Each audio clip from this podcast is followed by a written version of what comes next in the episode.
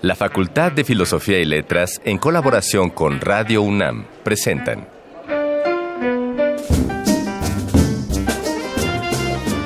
Lecturas de pasillo y debates de jardinera. Pensamientos de biblioteca y encuentros de ludoteca. Cátedras extraordinarias fuera del aula.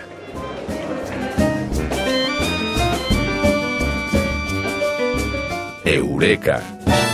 Un programa con filo, Sofía y letras.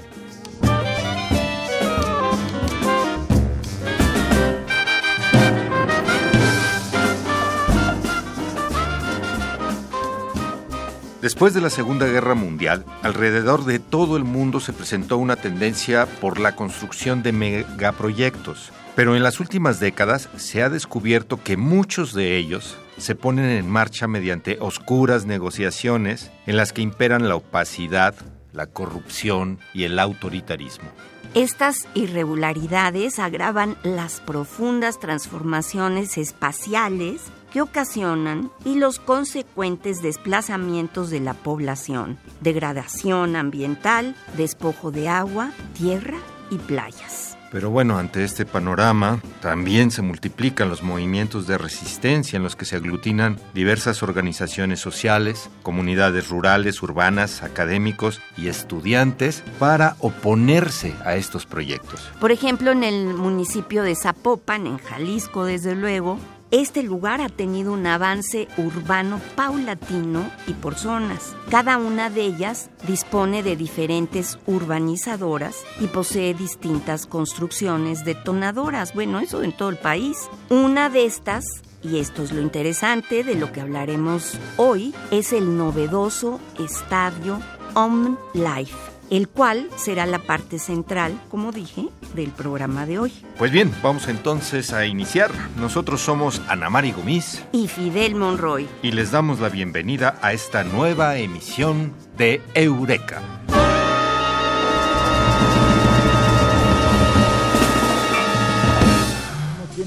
Este lánguido caer en brazos de una desconocida.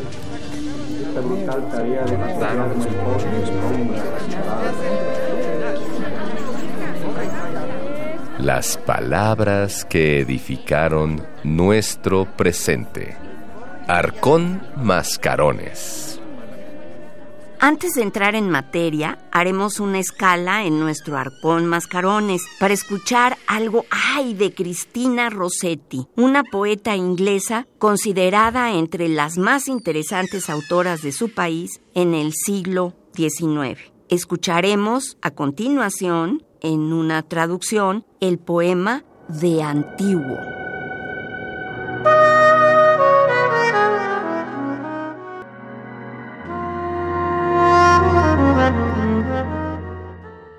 Qué vida más cansada, dijo ella. Destino de mujer, vacía, dos veces. ¿Cómo quisiera haber nacido hombre o ser nada? Nada, absolutamente en absoluto nada, en este mundo. No ser un cuerpo ni tampoco un alma. Grano de polvo apenas. Ni siquiera de un polo a otro polo. Gota de agua. El mundo seguiría siendo el mismo. El invierno y después la primavera. Florecerían las flores, como siempre. Habría cerezas, zumbarían abejas. Nadie habría de extrañarme en este mundo, ni quererme, ni lamentar mi vida. Yo debería ser nada. Los demás despertarían cansados, dormirían.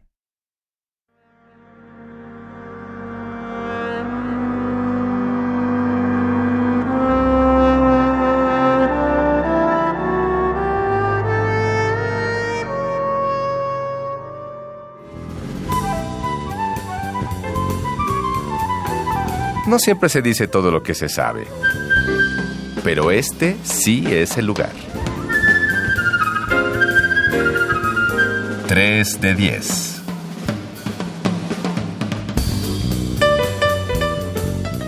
Ya estamos de regreso y Pues vamos a entrar en materia con el tema del día de hoy, porque ya está en cabina con nosotros el maestro Dante Celis Galindo. Muchas gracias, maestro, por estar aquí. Y Dante nos va a hablar del megaproyecto de Zapopan, Jalisco, el estadio OmniLife, entre otras cosas, ¿verdad, maestro? Así es. Muy bien, pues empecemos. Y nos vas a hablar de fútbol, ¿verdad? También, sí, de deporte en general. Ok. Platícanos, Dante. Bueno, lo del OmniLife, hoy Estadio Acron, ya, ya se le cambió el nombre. Bueno, esta es una investigación resultado de dos distintas. Una mía, que es sobre el proceso de urbanización en Zapopan, y otra de mi colega coautor en estos artículos, que es Jonathan Montero. Él analizaba el fútbol a través de las empresas a través de las empresas que patrocinan a los equipos deportivos. Entonces yo haciendo mi investigación encuentro que el avance sobre la urbanización de Zapopan es extremadamente alto y es en lo que geografía llamamos producción del espacio. El espacio lo vamos a ver como una producción social, o sea, la sociedad es la que modifica, reestructura y resignifica cualquier escenario que exista. Nos llama la atención entonces que en esta parte de la zona metropolitana de Guadalajara habitan las clases altas, clases extremadamente altas eh, del país. O sea, con mucho poder adquisitivo. Con mucho poder adquisitivo. Ahí en estos lugares, en estas zonas viven pues de todo tipo de gente, de clases muy altas, ¿no? Llegamos incluso a tener sectarismo, segregación hacia algunos grupos sociales. Cuando llega la etapa neoliberal, muy de moda en estos tiempos, se diversifica un poco, se permite la entrada a ciertos sectores de la sociedad que antes no lo tenían, como por ejemplo la comunidad lésbico-gay. No pueden entrar tan así a esas zonas, pero sí hay las secciones donde se les permite habitar. Y una parte de esto, todos estos proyectos existentes, proyectos urbanos existentes, es el estadio OmniLife. Y aquí conjuntamos una cuestión urbana con una cuestión deportiva, que es uno de lo más evidente que existe en el deporte. El deporte profesional como lo hemos mencionado Jonathan y yo muchas veces, va mucho más allá de un simple deporte, ¿no? O sea, el deporte profesional ayuda a transmitir mensajes, ayuda a difundir noticias, ayuda a consolidar grupos de poder, ayuda a conformar relaciones de poder. Es decir, es una gama enorme lo que es el fútbol, ¿no? Es una, o, el deporte en general, es una, es como la punta del iceberg, ¿no? Es la parte visible de un entramado de relaciones extremadamente grande. Y así encontramos entonces el nuevo estadio de las Chivas. Guadalajara se divide en dos, lo que es la Avenida Independencia, hacia un lado las clases populares y hacia el otro los sectores con un nivel socioeconómico más alto. Poco a poco esto se ha ido desplazando hasta que llegamos a la zona metropolitana en Zapopan, Jalisco. Incluso en Zapopan tenemos de las primeras plazas comerciales que existen en el país, como lo es Plaza del Sol. Tenemos de las plazas más caras que existen, como lo es Plaza Andares que incluso en su momento cuando se construyó por allá del 2008-2009 fue la plaza más cara y más lujosa eh, del país. Y en este contexto se construye entonces de este lado lo que es el nuevo estadio de, del Guadalajara, el estadio en ese momento OmniLife, que es otra empresa de Jorge Vergara que era o que es el dueño todavía de las dos empresas de, Chivas y de OmniLife. Hasta yo sé eso, fíjate. Ah. y hay muchas cuestiones turbias, digamos, se, le acusó en algún momento a Jorge Vergara. Nunca se demostró como tal, pero sí se le acusó de hacerse pasar por ejidatario, porque todas estas regiones o zonas donde se han construido todos estos fraccionamientos para las clases más altas de Guadalajara eran ejidos y de los ejidos más que más mayor producción sacaba, ¿no? Incluso a, Zapopan se le conocía como la Villa Maicera, porque llegó a ser el primer lugar mundial en producción de maíz.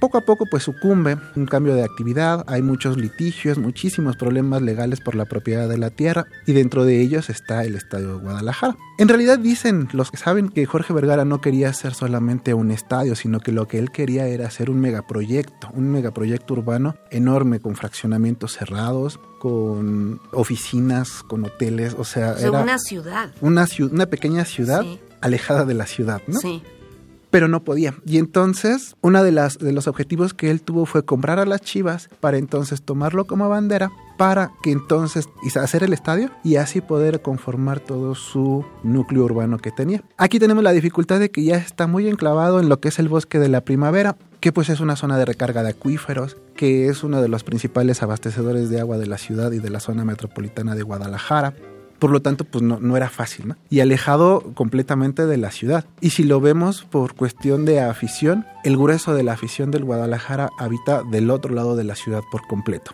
Entonces significaba una elitización en la afición que le va hacia el Guadalajara, ¿no?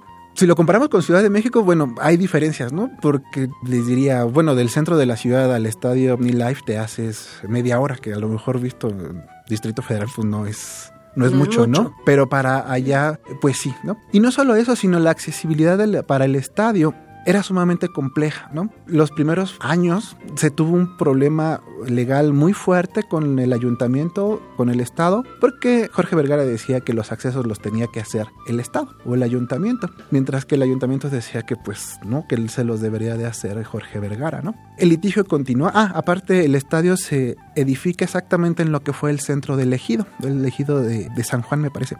Esto iba a ser entonces un detonante y a partir de la aceptación y difusión que tiene en Guadalajara y en todo Jalisco el equipo de las Chivas, entonces se pensaba que podía ser mucho más fácil llevar a cabo este tipo de proyectos, lo cual no lo pudo consolidar porque encontró mucho rechazo incluso en la sociedad jalisciense, en la propia afición de, Guada- de, sí, de las Chivas de Guadalajara, porque pues insisto, se llevaron al equipo del otro lado, ¿no? Pero, a ver, Dante, todo esto que nos estás narrando es, es muy interesante, pero partías tú de la producción del espacio como Ajá. objeto de estudio de, de los geógrafos, pero lo que nos estás narrando de Zapopan más bien es como una intervención en el medio y no, y no producción es- de espacio. es que es Y- eso- y, ay, y- y- y tiene además y tiene además repercusiones culturales muy importantes y, Y e econ- intereses económicos. y económicas. Así es. Es que Claro. cuando hablamos del espacio, de lo que produce el espacio, encontramos que es la sociedad, pero hay elementos económicos que lo construyen, elementos políticos, elementos culturales, o sea, es como, nos dirían alguna vez, como si lo metes a la licuadora y lo revuelves todo. Entonces nuestro trabajo es identificar esos elementos. ¿Cómo es que se logró esa modificación ¿sí? o esa nueva producción?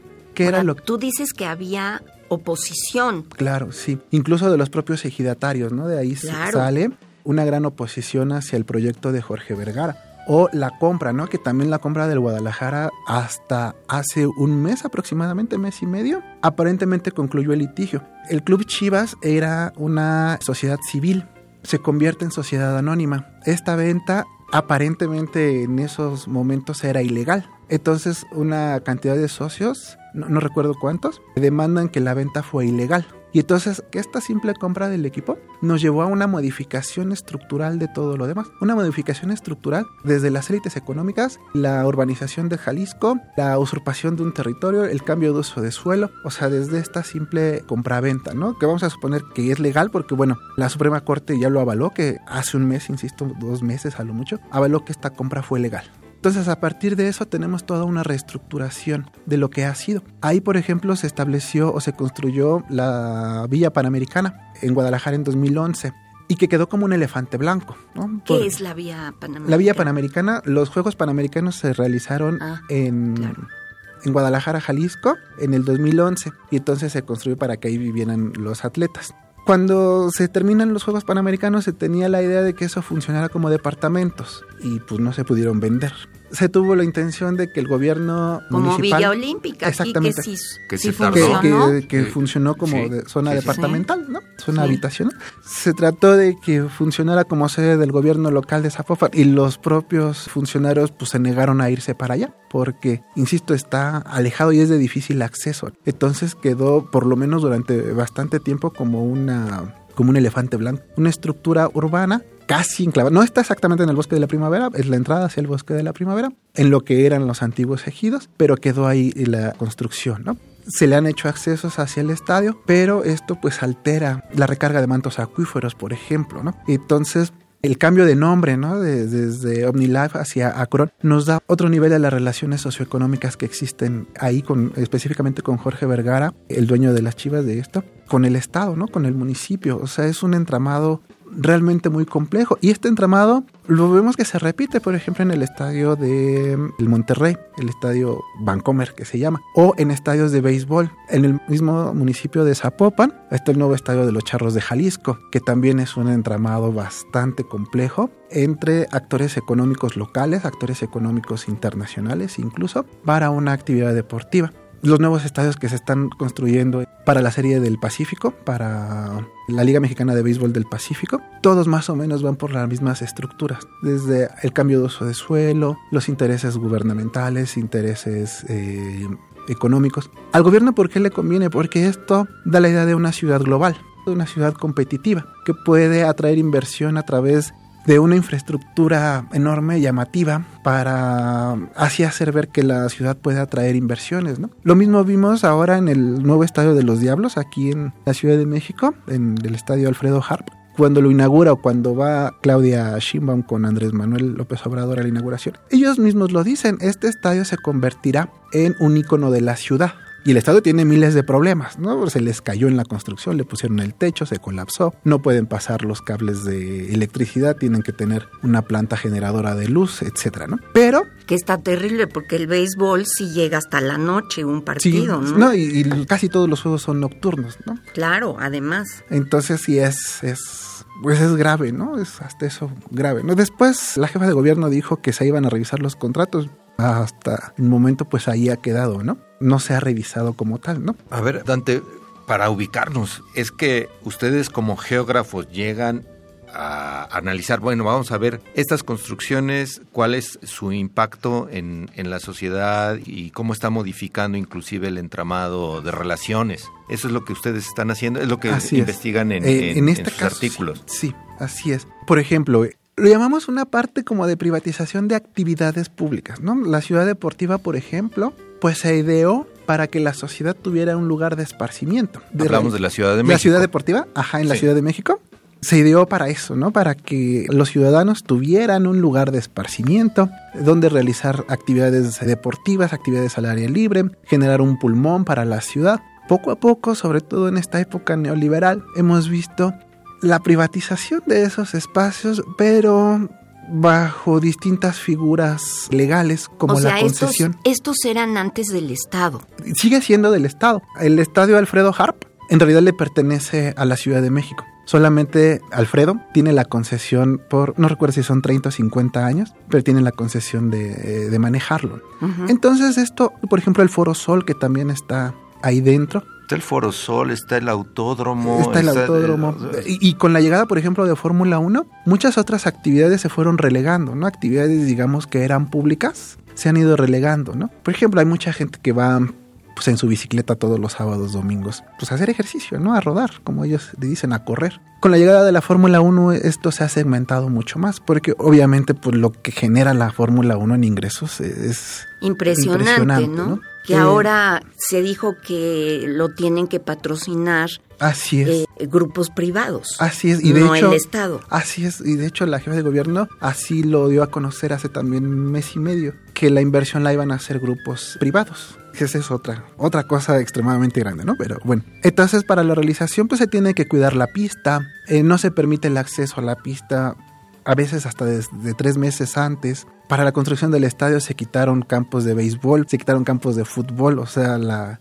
el ciudadano común que iba ahí a hacer ejercicio, pues ya no. Y entonces esto lo vemos como una privatización de las actividades también. O sea, te dan el deporte, pero como consumo, ¿no? O sea, para que veas a los que juegan Exacto. pero ya no como desarrollo, Sí, no como no desarrollo personal. Así es, desarrollo de la comunidad, desarrollo de la sociedad. Entonces, eso es una de las repercusiones que tienen estos megaproyectos, ¿no? Megaproyectos urbanos y que el deporte nos permite apreciarlo, ¿no? Y entonces a esto precisamente es a lo que le llamamos esta producción o reproducción del espacio, ¿no? Porque entonces ya tienes otras dinámicas. Entonces ya para ir con tu familia, pues ya no vas a ver al tío, ¿no? Sino ya vas a ver a los diablos y pues ya te sale Claro. Pues 50 pesos el boleto más barato, ¿no? Y una familia de cinco personas. Que no, no es que esté mal que no queramos que se construya o, o algo, ¿no? Sino que no vemos que haya una buena organización como tal. O sea, no vemos alternativas al respecto. Acabamos de ver también, por ejemplo, que en Xochimilco cerraron un campo de fútbol americano, donde jugaban equipos infantiles y juveniles. ¿Qué se va a construir ahí? ¿Qué se va a hacer? ¿Qué tipo de actividades eh, van a existir? Y parece que dejamos de ver que el deporte y en general las cuestiones culturales son fundamentales para el desarrollo de una sociedad.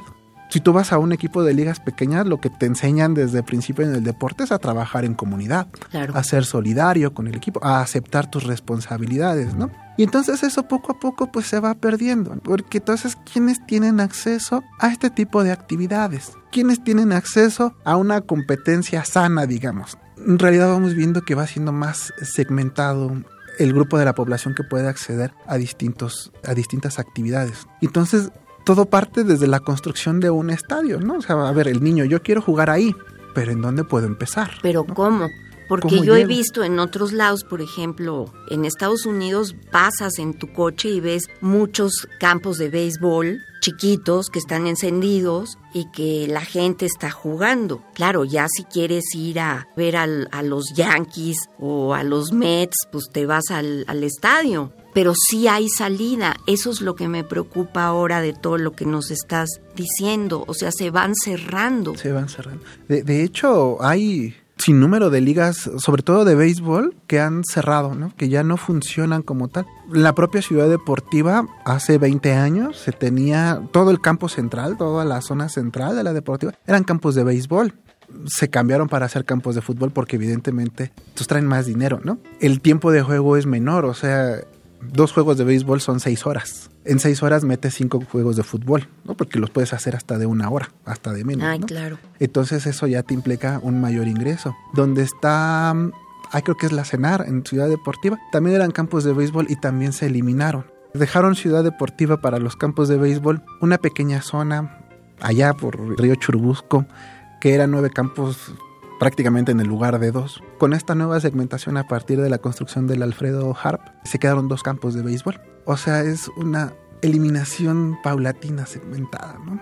Las ligas que teníamos pues ya no existen, ¿no? O sea, hablamos de, de, muchos campos que están desapareciendo y no solo de béisbol, ¿no? O sea, se está privilegiando, por ejemplo, fútbol, fútbol rápido, que para los administradores dejan una mayor ganancia. Nunca lo hubiera pensado, pero es muy cierto Así todo es. eso, ¿no? Sí. Oye, Dante, pues podríamos aquí seguir charlando contigo, pero se nos acabó el tiempo el día de hoy para esta entrevista. Como siempre, a nuestros invitados les pedimos que nos hagan una sugerencia de una rola para compartirlo con nuestra audiencia. Te agarramos. Yo, yo soy trovero, trovero, ¿no? O sea, Entonces, trova. Pues, trova. Sí, trova. ¿Cuál? Puede ser un Ángel para un final de Silvio Rodríguez. Ok. Claro que sí. sí. Pues vamos a escuchar entonces Ángel para un final con Silvio Rodríguez. Cuentan que cuando un silencio aparecía entre dos, era que pasaba un ángel que les robaba la voz. Y hubo tal silencio el día que nos tocaba olvidar que de tal suerte yo todavía no terminé de callar. Todo empezó en la sorpresa, en un encuentro casual, pero la noche es traviesa cuando se teje el azar. Sin querer se hace una ofrenda que pacta con el dolor o pasa un ángel, se hace leyenda y se convierte en amor. Ahora comprendo cuál era el ángel que entre nosotros pasó. Era el más terrible,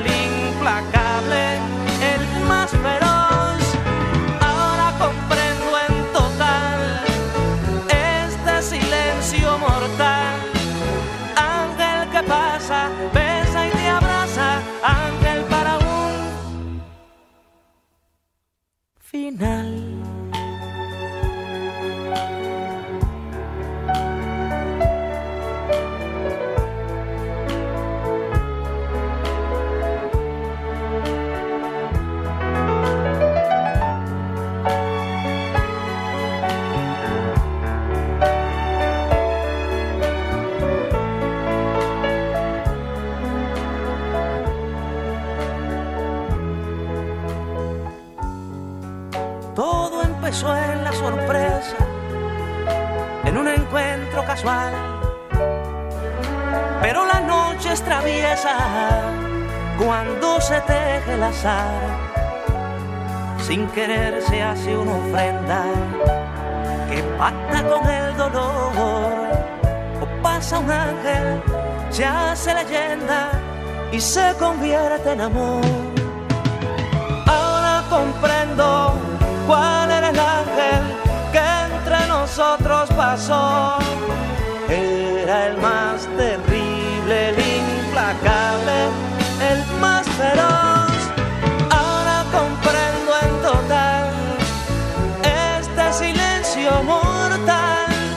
Ángel que pasa, besa y te abraza. Ángel para un final.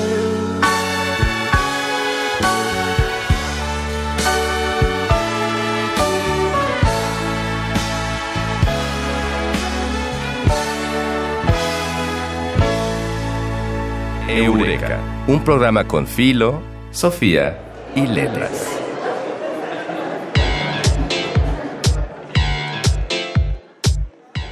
Voces de Alameda, tu agenda radiofónica de la facultad. El carácter histórico del capitalismo obliga a una constante revisión de la relación de éste con los recursos naturales. Nuevas estrategias de apropiación y despojo son desplegadas y con ello se renueva la permanencia de las relaciones sociales basadas en la privatización de los recursos, lo cual acentúa cada vez más la desigualdad en la que vivimos. El libro El despojo y la apropiación de recursos naturales en el proceso actual de acumulación capitalista presenta diferentes artículos elaborados por autoras y autores de distintas disciplinas de las ciencias sociales, pero que comparten una mirada crítica a los procesos de los que hablamos. Los textos coordinados por José Manuel Ortega Herrera y María Ángeles Pérez Martín abordan el análisis de estrategias que nos permiten arrojar luz sobre los mecanismos que ocasionan que los recursos naturales queden en manos de algunos productores en América Latina y el efecto que esto tiene en la acumulación de capital. Este ha sido todo el tiempo de nuestro programa y ha sido, no sé si suficiente, yo creo que me quedaron muchas preguntas. Agradecemos a todo el equipo, eso sí, que hace posible esta transmisión. Dayanara Nogués en la investigación, al Mago Conde en el guion, Francisco Mejía en la operación técnica, a Carmen Sumaya en la asistencia y a Silvia Cruz Jiménez en la producción. Y por supuesto a ti que nos acompañas a través de la bocina. Nosotros somos Fidel Monroy Y Ana Mari Gomis. y esto fue Eureka. Hasta la próxima emisión. El tiempo vuela cuando el pensamiento se divierte. Nos escuchamos la próxima semana. Eureka. Una producción de Radio UNAM.